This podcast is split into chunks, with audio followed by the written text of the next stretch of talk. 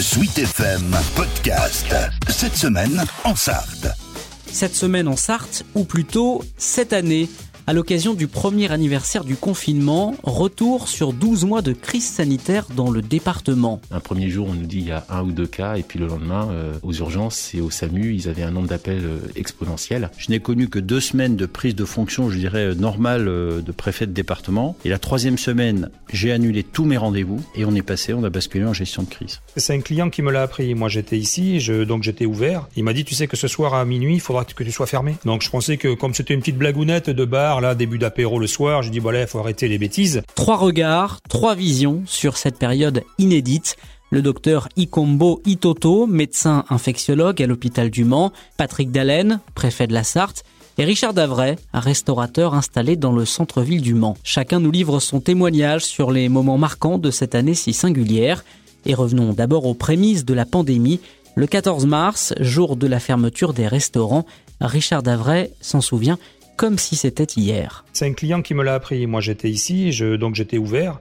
Il m'a dit, tu sais que ce soir à minuit, il faudra que tu sois fermé. Donc, je pensais que comme c'était une petite blagounette de bar, là, début d'apéro le soir, je dis, voilà, il faut arrêter les bêtises. Et donc, on s'est mis à regarder là sur les, téléphones. Et effectivement, c'est sûr que ben là, on l'a pris pleine face, quoi. Donc voilà.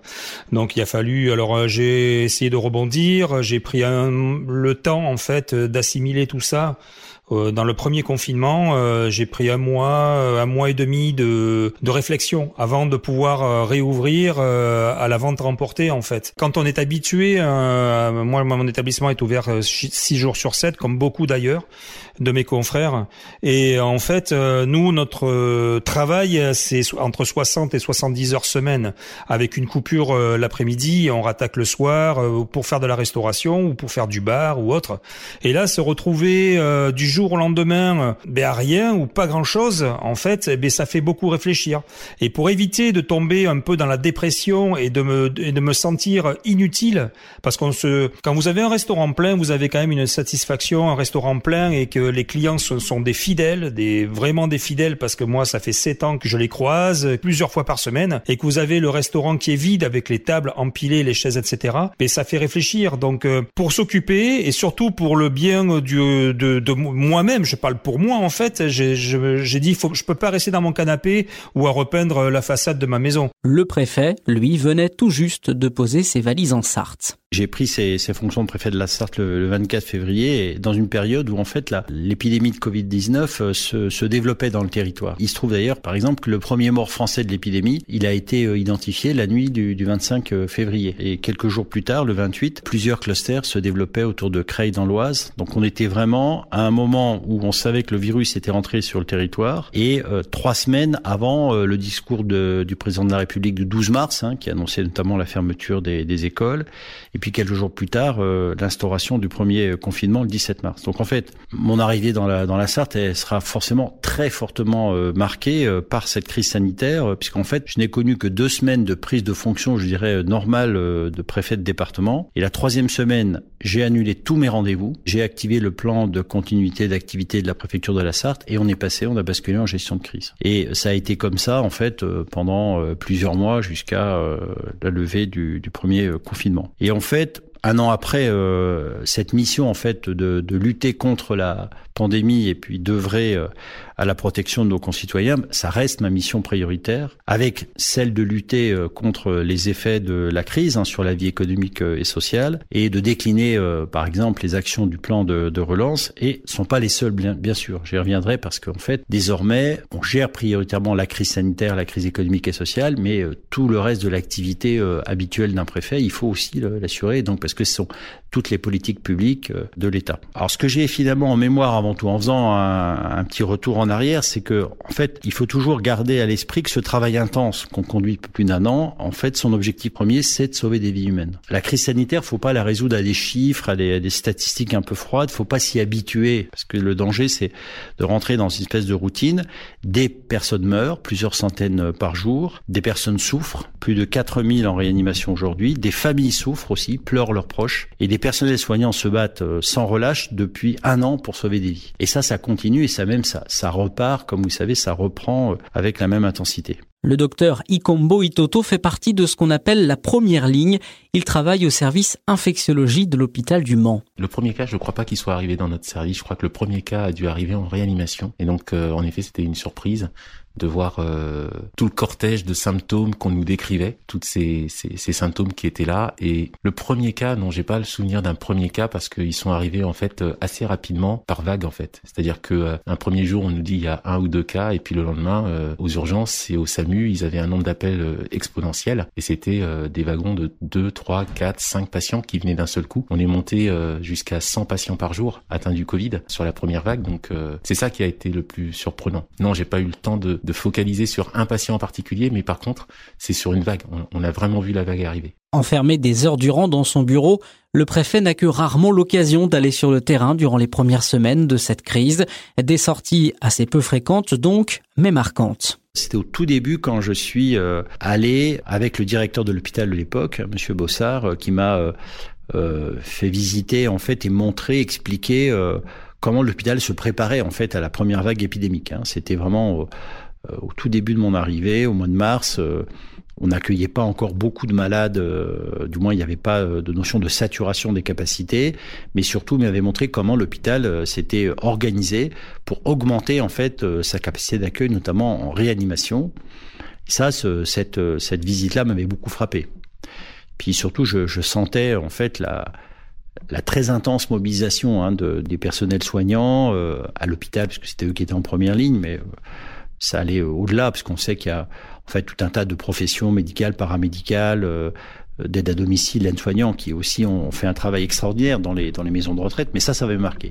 La deuxième chose qui m'avait beaucoup marqué, c'est ma première sortie euh, justement un, vendredi sous un soleil euh, radieux pour aller superviser une contrôle, une opération de contrôle de confinement de la gendarmerie et également celle que j'avais faite avec la police nationale euh, dans les grands axes euh, à l'entrée du Mans où c'était vraiment impressionnant de voir euh, pour la première fois depuis des années que on contrôlait en fait la circulation de nos concitoyens sur la base des attestations et que il y avait des restrictions très fortes qui avaient été apportées et notamment l'opération avec la gendarmerie c'était c'était assez stupéfiant parce que en fait j'étais passé par l'autoroute pour rejoindre une aire d'autoroute et en fait l'autoroute était déserte et en fait, ce jour-là, on a euh, contrôlé finalement très peu de personnes parce qu'il y avait un respect quand même assez fort hein, de ces de ces mesures. Et puis peut-être euh, une sorte de d'espoir et d'émotion quand le, le, le, déconfinement en fait euh, a été annoncé. aussi une expérience qui avait été très forte là quand j'étais allé visiter la ville d'Alonne et que j'avais vu la distribution par les restos du cœur des aliments pour les personnes et les, les échanges que j'avais eus où euh, ceux qui organisaient cette, euh, cette distribution de nourriture m'avaient dit qu'ils avaient vu euh, augmenter très fortement le, nombre de bénéficiaires. Ça, c'était assez marquant. Et après, j'ai retrouvé cette sensation quand je suis allé à la banque alimentaire euh, ou au Resto du Cœur. mais là, dans l'antenne euh, Mancel, principalement, enfin, c'est ça. Et puis, oui, le, le, le, travail très intense qu'on a déployé en peu de temps pour ouvrir les premiers centres de vaccination. Parce que là, c'était vraiment l'annonce d'un espoir euh, que euh, enfin euh, on allait sortir de manière définitive de cette crise hein, et qu'on reprenait la main en quelque sorte. Mais on voit que c'est un travail de longue haleine. Enfin, pourquoi? Principalement parce que la pandémie est mondiale, que la production de vaccins qui a été faite, la mise au point a été faite dans des temps records. Il faut quand même être conscient que produire des vaccins pour le, la population mondiale entière, c'est pas quelque chose qui se fait comme ça très facilement et très simplement. Et donc euh, cette contrainte physique, elle est, euh, elle est naturelle et normale. Et, donc, euh, ce qu'on a fait quand même, je trouve, c'est que la, la, réaction en fait euh, de, de l'appareil étatique a été quand même exceptionnelle, rapide. très vite, on a mis en place les structures, malgré ce qu'on a entendu ici et là, les critiques. Enfin, on s'est organisé en plus ici dans le département pour ne un, ne, ne, gâcher aucune dose de vaccin et deux, ne pas stocker euh, inutilement des vaccins et utiliser au maximum tout ce qu'on avait en stock. Pour preuve d'ailleurs, on a fait une opération exceptionnelle comme partout euh, de vaccination un week-end et en fait on n'a pas pu la répéter le week-end suivant parce qu'on n'avait plus de, de vaccins en stock. Donc euh, c'est la preuve qu'on avait vraiment réagi très fort et très vite. Une fois le choc du confinement digéré, Chacun s'adapte. Richard Davray s'est remis finalement assez vite au fourneau de la cuisine de son restaurant. Ce mois et demi de réflexion m'a permis de changer ma façon de voir les choses, de changer mon métier. Mon métier est différent. C'est toujours de la restauration, je suis toujours en cuisine, mais c'est totalement différent sur les, plats à préparer. Faut réfléchir euh, pas mal, faut s'adapter au goût des clients et surtout pour fabriquer des plats qui soient faciles à réchauffer à la maison ou au bureau, qui soient micro-ondables ou dans des fours classiques. Et c'est là tout le challenge de se diversifier. On peut pas faire un anglais euh, grillé dans une simple barquette filmée et à réchauffer, c'est c'est pas possible. Donc en fait, moi, ça m'a permis aussi euh, euh, d'évoluer dans ma façon de penser pas ma façon de cuisiner, étant donné que moi j'ai fait, avant de, prendre cette affaire, rue Hippolyte, la brasserie idéale, j'ai fait sept ans de traiteur. Et ces sept ans de traiteur m'ont servi en fait à, à produire des choses euh, pour que les clients soient satisfaits et qu'ils aient toujours le goût des choses bien faites dans la tradition de, ma, la cuisine. Enfin, moi, ce que j'essaye de retranscrire dans mes assiettes en fait. Mais là, on parle plus d'assiettes, on parle de barquettes. À l'hôpital du Mans, comme dans les autres établissements de santé français, les soignants sont sur le pont 7 jours sur 7 et 24 heures sur 24. Eux aussi doivent s'adapter face à ce virus dont ils ne connaissent presque rien mais ils peuvent compter sur le soutien et l'affection des Français. Ce qui m'a le plus surpris et ce qui m'a enthousiasmé, c'est vraiment la solidarité qu'il y a eu entre les soignants. C'est quelque chose que je ne connaissais pas aussi fort, que je pense personne ne connaissait aussi fort. Ce qui m'a surpris également, agréablement surpris, c'était la réaction du public lors de la première vague, qui nous applaudissait, alors que on traversait parfois, euh, quand je dis on, c'est l'institution hospitalière, les soignants en général, traversaient des, des moments difficiles où on se posait la question est-ce que vraiment notre travail est reconnu? Le fait qu'on ait ces applaudissements donnait un sens finalement à, notre mission de soins. C'était des, belles surprises comme celle-là. D'autres surprises, plutôt des, choses qui m'ont marqué, encore une fois, c'est toujours autour du patient et c'est vraiment la gestion humaine la gestion euh, des familles, que ce soit pour un deuil, que ce soit euh, pour la gestion des visites. C'était vraiment très compliqué parfois à, expliquer que pour la sécurité, non pas du patient parce que lui était déjà infecté, mais en tout cas pour les visiteurs et pour les soignants, il était nécessaire de limiter les visites. Et donc ça, c'était quelque chose de pas évident à faire, mais voilà, on l'a fait. Et on, on, a trouvé que les gens, en général, étaient plutôt assez compréhensifs. De par sa fonction de représentant de l'État, un préfet ne s'attarde jamais ou quasiment sur ses états d'âme mais ces intenses mois de gestion de crise n'ont pas été de tout repos pour Patrick Dallène. Dans ce métier de préfet, déjà, la notion de week-end, elle est, toute relative. Alors, elle est particulière depuis le début de la crise. Ce qui est particulier dans la vie d'un préfet, souvent euh, en temps normal, je dirais, c'est que bah, le week-end, il est, il est, souvent invité à participer à des cérémonies, des manifestations, et donc euh, il va un peu sur le terrain, euh, plus le samedi que le dimanche d'ailleurs, parce qu'il faut toujours se ménager quelques temps de pause. En période de crise, comme toutes ces, ces occasions en fait de, de rencontres sont, sont, ont disparu ou quasiment disparu, que la plupart des réunions se font maintenant à nouveau en audioconférence ou en visioconférence. Euh, finalement, je, la vie d'un préfet, c'est d'être beaucoup euh, sur son lieu de travail principal, dans ses services, euh, à son bureau. Euh, beaucoup trop d'ailleurs. je me souviens par exemple qu'au début de la, la crise sanitaire, dans les premiers mois en fait de l'année 2020, il m'arrivait régulièrement de ne jamais sortir de l'étage où je vis dans cet immeuble pendant 4 à 5 jours hein, et de faire ma première sortie de la semaine le vendredi, souvent d'ailleurs en allant euh, superviser des contrôles de police ou de gendarmerie. C'était en fait ma, mon occasion de sortie euh, principale. Euh, Aujourd'hui, ça reste euh, très très lourd. Le rythme est quand même euh, très lourd parce que, comme je disais, il faut gérer la crise sanitaire. et puis, il faut continuer. En fait, il faut décliner le plan de relance. C'est une grosse part de mon activité. Il faut continuer aussi à avoir un œil euh, très attentif sur euh, l'impact économique de la crise. Et puis, il y a tout le reste. Il faut s'occuper de sécurité euh, au sens au-delà des, des, mesures de contrôle du confinement. Il faut animer des réunions de politique de la ville, de, de, lutte contre la radicalisation, etc. Donc, toutes les missions en fait qu'un préfet doit assurer avec ses services, il faut continuer à le faire. Ça fait que les journées commencent tôt, très tôt, se finissent tard, assez tard, et que souvent les week-ends sont euh, utilisés euh, pour rattraper euh, parfois le, le, quelques retards qui a pu s'accumuler dans la semaine et préparer en fait la semaine suivante. C'est-à-dire qu'en fait c'est un rythme euh, très dense où il y a, il y a quasiment pas d'interruption, samedi et dimanche compris. Enfin je le dis très honnêtement, mais c'est la réalité des choses. Hein.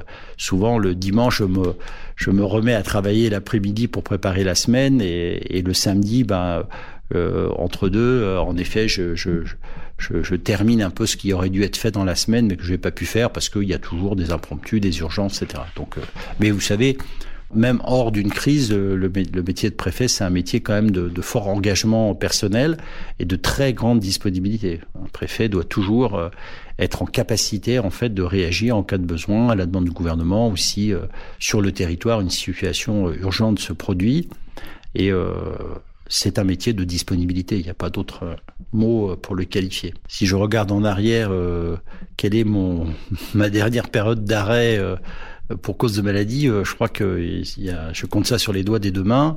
ça s'est produit très exceptionnellement quand c'était d'ailleurs impossible de, de, faire autrement.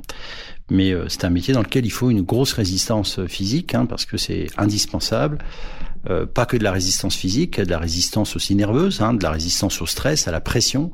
C'est un métier dans lequel on subit des très fortes pressions, mais il faut, euh, il faut savoir le, les surmonter, euh, rester calme, décider avec la plus grande sérénité possible. La difficulté dans les situations de crise, c'est qu'on a, du, on a peu de temps pour prendre du recul. Hein. On doit vraiment le rythme dans lequel il a fallu travailler, par exemple au début de la crise euh, nous laisser euh, peu de place au recul. Pourtant, quand on prend des, des, mesures euh, administratives, quand on prend des arrêtés, des décisions avec un impact hein, pour les libertés publiques, pour certains de nos concitoyens, il faut toujours le faire euh, en ayant le souci de respecter euh, la loi, euh, le cadre juridique dans lequel on agit. Un préfet agit dans un cadre juridique. Hein. Mais c'était quand même assez inédit, puisqu'en fait, le, le rythme auquel les décisions tombaient, si je puis dire, était euh, c'était sur euh, la journée. Hein, et parfois, euh, le décret était sorti le matin, dans la journée, il fallait déjà que les premières mesures soient déclinées. je pense par exemple quand il a fallu choisir d'autoriser certains marchés, alors que tous les marchés, même en plein air, devaient être interdits sous réserve que le préfet en autorise certains, le jour même en fait de la publication du décret au journal officiel, j'avais déjà pris un arrêté qui autorisait 13 marchés à fonctionner, puis par la suite il y en a eu plus, mais ça, ça a demandé de la part de mes services une réactivité exceptionnelle. Et moi, j'ai des grosses journées de travail, mais je peux vous dire qu'autour de moi, il y a un certain nombre de collaborateurs qui ont aussi de très grosses journées de travail, et pas seulement les membres du corps préfectoral, les sous-préfets, mais aussi euh, des cadres de la préfecture euh, et des services euh, de l'État. L'usure, c'est aussi ce qui guette le corps médical, avertit le docteur Itoto. Ah, ça c'est c'est inévitable. C'est-à-dire que euh, on est des êtres humains, on n'est pas des machines, on n'est pas des robots, et donc euh, forcément, plus ça dure et plus ça devient euh, difficile de retrouver l'énergie, l'enthousiasme qu'on avait au début. Je le vois aussi bien chez les soignants que chez les médecins.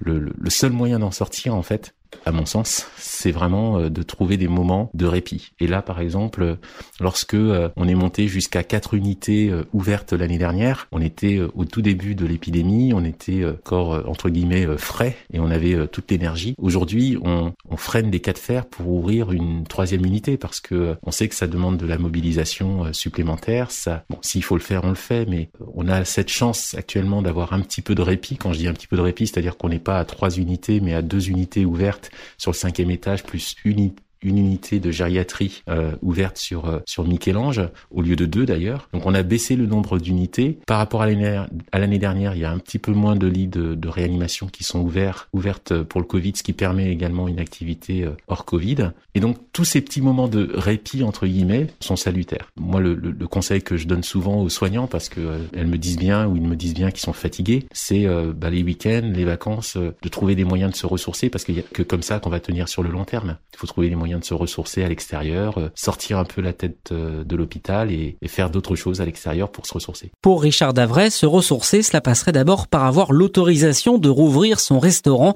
et de retrouver la passion qui l'anime depuis qu'il a épousé ce métier. Ce que je fais, c'est bien parce que ça m'occupe aussi pas mal. Euh, euh, ça permet de payer les charges, mais moi, ce que j'aime, c'est l'adrénaline du service.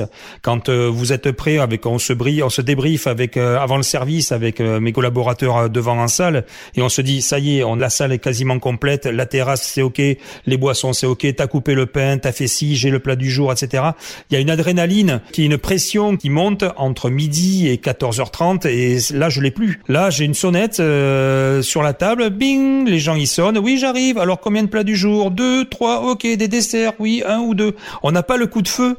réelle et euh, cette ambiance qu'on peut retrouver dans le restaurant ou en cuisine ou en salle où les clients lèvent la main, oh, je peux avoir un café? Oui, oui, j'arrive, vous inquiétez pas, j'encaisse monsieur, j'arrive après. Ça, on l'a plus. On l'a plus pour l'instant. Et ça me manque et je pense que les clients, ça leur manque aussi, hein, autant que moi, voire plus. Mais il faudra encore faire preuve de patience. Difficile même pour un médecin infectiologue de savoir quand est-ce que nous pourrons enfin retrouver la vie d'avant. Si on me pose la question, euh, est-ce que le premier jour, euh, je m'attendais à, y être encore au bout d'un an? Clairement non. J'espérais que ça ne dure pas trop longtemps. Je savais que la clé était dans les gestes barrières, mais je ne savais pas combien de temps ça allait durer. Maintenant, euh, avec le temps, c'est vrai que je me suis rendu compte que ce n'était pas une épidémie mais une pandémie. Et au regard de ce qui euh, des pandémies euh, historiques hein, qu'on a connues, je sais que ça prend un certain temps avant d'être éradiqué. Et je crois que la prise de conscience est venue euh, peut-être au mois de juillet de l'année dernière, lorsqu'on nous a dit qu'il y avait des retards sur la mise à disposition des vaccins qu'on attendait. Et là, je me suis dit, en effet, ça va prendre plus de temps parce qu'il faut que les vaccins arrivent